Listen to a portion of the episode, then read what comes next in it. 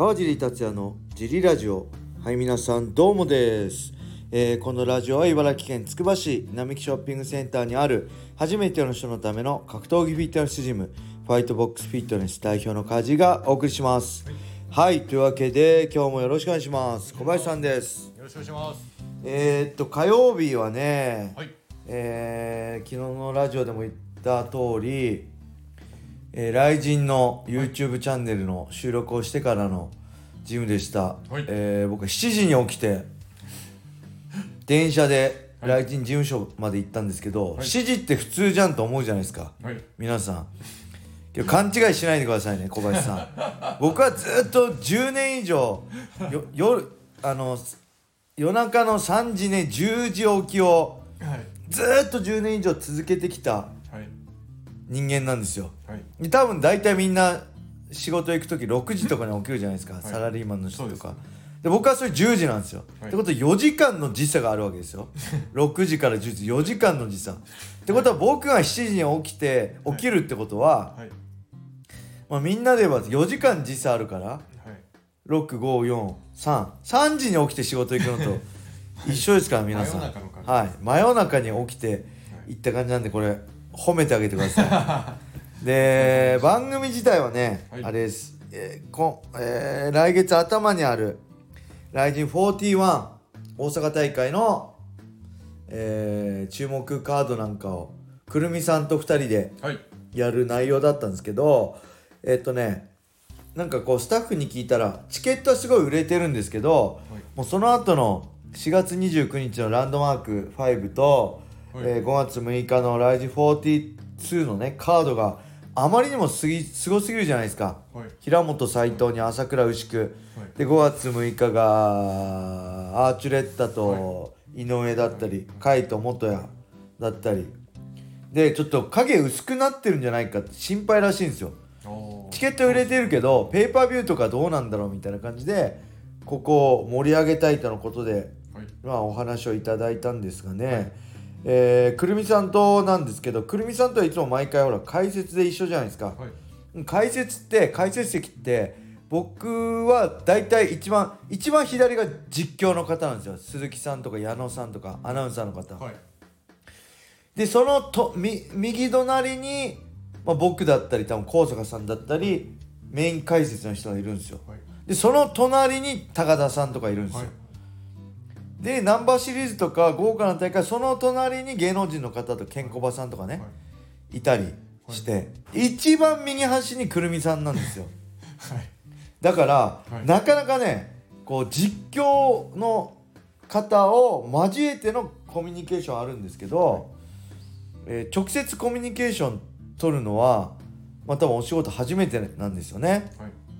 でちょっとドキドキしたんですけどめちゃくちゃ楽しかったですねよかったです。あのーこれ多分僕が楽しかったんではい。多分映像も楽しい感じになってると思うんですよ 僕がつまんなかったら多分つまんないじゃないですかそういうもんじゃないですかはい。ぐるみさんが楽しかったか分かんないんですけど 僕はとにかくあの楽しくて僕そのもともとまあ2時間ぐらい収録の予定だったんですけどじゅあの始まりが11時だったんでえ1時までやっちゃうとねジム間に合わないかもってことであの1時間半で終わるように頑張りますって言っててでもろもろちょっと始まるのが遅くなってね11時15分スタートでえっ、ともうかなり頑張ってもうね2人とも喋りまくって 結局1時間15分ぐらいで終わったんですよ、えーだから12時半ぐらいに終わったんですよ。で多分ねカットするとこないぐらいいっぱい喋ったんで結構面白い内容になってると思うしこうくるみさんがね意外と言うなっていうのが僕の印象でした。あそこ結構そう言っちゃうんだみたいな。僕が逆に気遣ってこここはこう言わない方がいいのかなと思ってたところ逆にくるみさんガーンって言っちゃうからああくるみさん言うねみたいな感じで意外とどしガンガン攻めるくるみさんの姿が見れると思うので皆さん楽しみにしてください。多分ね、えーし大会の1週間ぐらい前って言ってたんで3月の24とか25の週末、来週末ぐらいに多分アップされると思うんではい。ぜひ楽しみにしてください。でその後ジムに来て、はい。ジムに着いたのが14時半ぐらいでしたね。2時半ぐらいに着いて15時からオープンしてユウも無事終わりました、い。なんかすごい充実感がありますね。あのやりきった感あります、あのぜひ楽しみにしてほしいです。はい。はい、そんな感じ。今日はねレターがないんですよ小林さん。なんでレターがないんでなんか話したいことありますか？ジムのことじゃなくていいですよもう。なんか何でもいいです。プライベートでも。プライベートあれか。まあなんだろう。今週末はね、はい。まあ、UFC があるんですよ。UFC286 だっけかな。はい。えーエドワーズ・ウスマンのダイレクトリマッチだったりジャスティン・ゲイジーだったりフィジエフっていう元キックボクサーすごい強い人のメセミねすごい試合間違いなくハードの打ち合いになるんでその辺見ものでね、はい。えーワウワウでやるんですけどはい。もうこれが最後なんですよね。ワウワウ。4月からどうすんだろうって。みんなどうしてる？まだ入ってないんですよ実は僕 USC ファイトバスの。スタンダードプランは入っ年間契約してるんで入ってるんですけどナンバーシリーズのメインカード見るにはプレミアムプランに入るしかないんですけどまだ入ってないんですよね。だからねそれがもう来週どうなっちゃうんだろうと思ってちょっとねまだあれなんですけどとりあえずワウワウは解約したんで、はい。うん、この後どうしようかなって感じで皆さん多分その USC 難民の人がね多分増えてると思うんでうんちょっとねこの後どうなのかちょっと聞きたいですよね。USC ジャパンなりなんかなりで。まあほらワウワウでしか言ってないじゃないです。かワウワウ格闘技のアカウントでしか言ってないんで UFC ジャパンとかでね何か公式発表とかしてくれたらいいんですよね。うんその辺がちょっと気になります。はい。そんな感じのフリートークです。何かありますか？あとは。今日はね、はいえー結構前半あ暑かったんですけど後半寒かったですね。はい、でレギュラークラスのはい初参加っていうか最近ぼちぼち参加してるしてくれる方も増えて、はい。えー参加人数も増えてきましたね。はい、あの全然怖くないんでこれはい書いてる、聞いてる会員さんがいたらはい。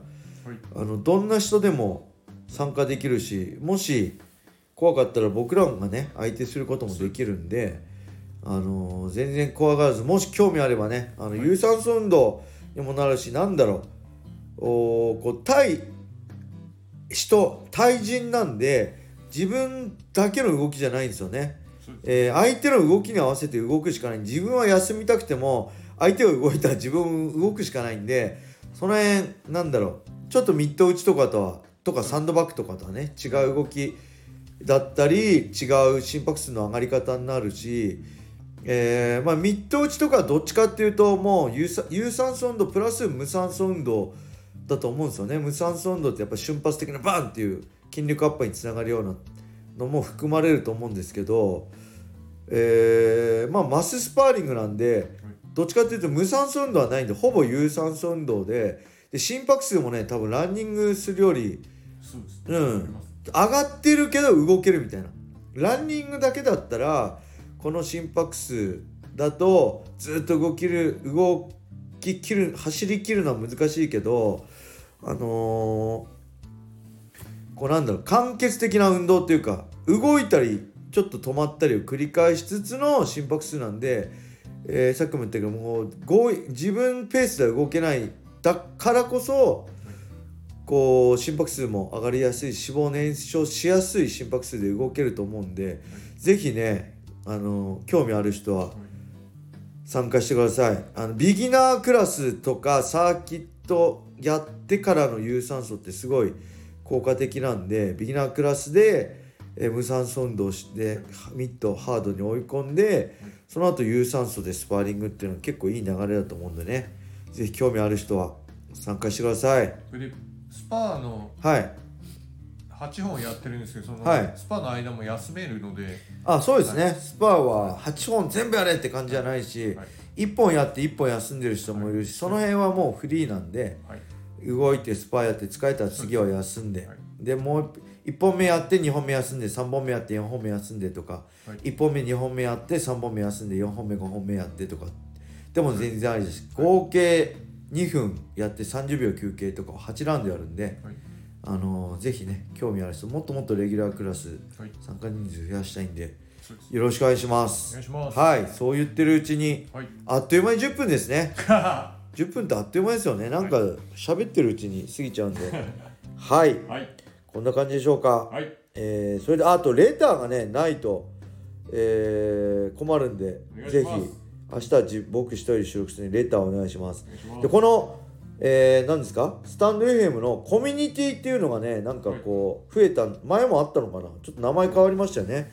告知みたいなコミュニティになったんで、それがなんか写真も載っけられて、い、いねとかコメントもできると思うんで、こうツイッター的な感じでこれからちょくちょくね参加あー上げていきたいと思うんでコミュニティもぜひ見てください。でコミュニティは通知みんなに通知がいくこやり方もできるし通知なしでできるやり方もあるんで、えー何かすぐお知らせしたい時は通知ありでただ普通のつぶやきみたいな感じなのは通知なしでねやっていこうかなと思うんでぜひ皆さんちょくちょく気にしといてくれたら嬉しいです。